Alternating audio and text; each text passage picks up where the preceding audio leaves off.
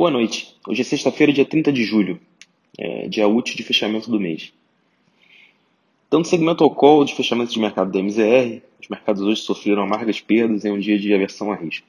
O mês de julho ficou marcado pelo ressurgimento do elevado número de casos de Covid-19 por causa da variante Delta, que é a variante indiana, e pelo sell-off das ações de tecnologia na China, depois do anúncio em Pequim de uma maior intervenção regulatória nas empresas.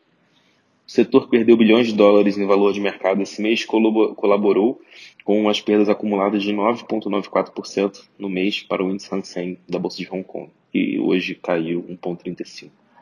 Lembrando aqui que o Hang Seng é o índice asiático onde as empresas, é, principais empresas de tecnologia estão listadas. O Xangai Composto caiu 0,42 hoje, fechando o mês com queda de 5,40. O índice de Tóquio, Nikkei, também fechou o mês com queda de 5,24.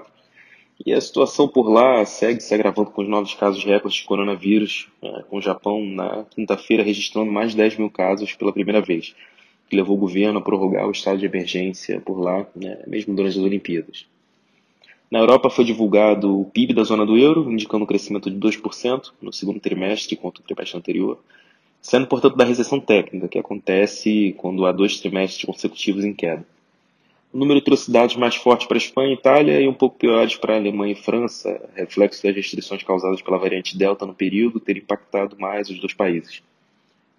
Hoje, os índices acionários europeus acompanharam o mau humor na Ásia e fecharam o dia em quedas, com o Eurostock 600 fechando para baixo com menos 0,45, né, reduzindo um pouco da alta no mês que o índice teve para 1,97.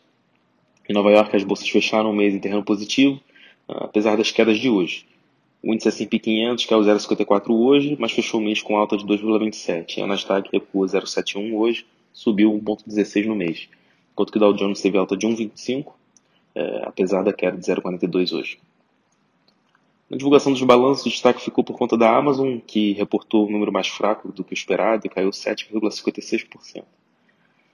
Bom, do lado dos indicadores econômicos, o índice de preços ao consumidor, o PCI, subiu 0,5% em junho contra maio, acumulando 4% nos últimos 12 meses, eh, e o número foi ligeiramente acima da média dos analistas, que apontava uma alta de 0,4%. O núcleo do dado, que exclui alimentação e energia, e que é o indicador preferido eh, no acompanhamento pelo Fed como fator decisório eh, sobre a política monetária, subiu também 0,4% no mês de junho acumulando 3,5% nos 12 meses. E o resultado veio um pouco abaixo do que era esperado, de 0,5% o dado mensal. 0,6%, desculpa. O dado de renda pessoal ficou ligeiramente abaixo do esperado, enquanto que os gastos do consumidor, que responde por mais de dois terços do PIB americano, subiu 1%, ficando um pouco acima do esperado. Olhando aqui para o Brasil, a bolsa acompanhou o mau humor global e teve um dia de queda firme, sofrendo tanto pelo lado externo quanto pelo interno.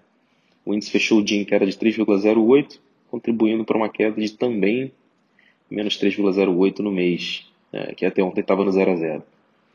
Por aqui o risco fiscal voltou ao radar do investidor com a fala do Guedes sobre um aumento no gasto com o benefício do Bolsa Família, apesar de ter ponderado que os 25 a 30 bilhões que são necessários para o ajuste não causariam o descumprimento do teto de gastos, que é uma importante medida para a saúde fiscal do país.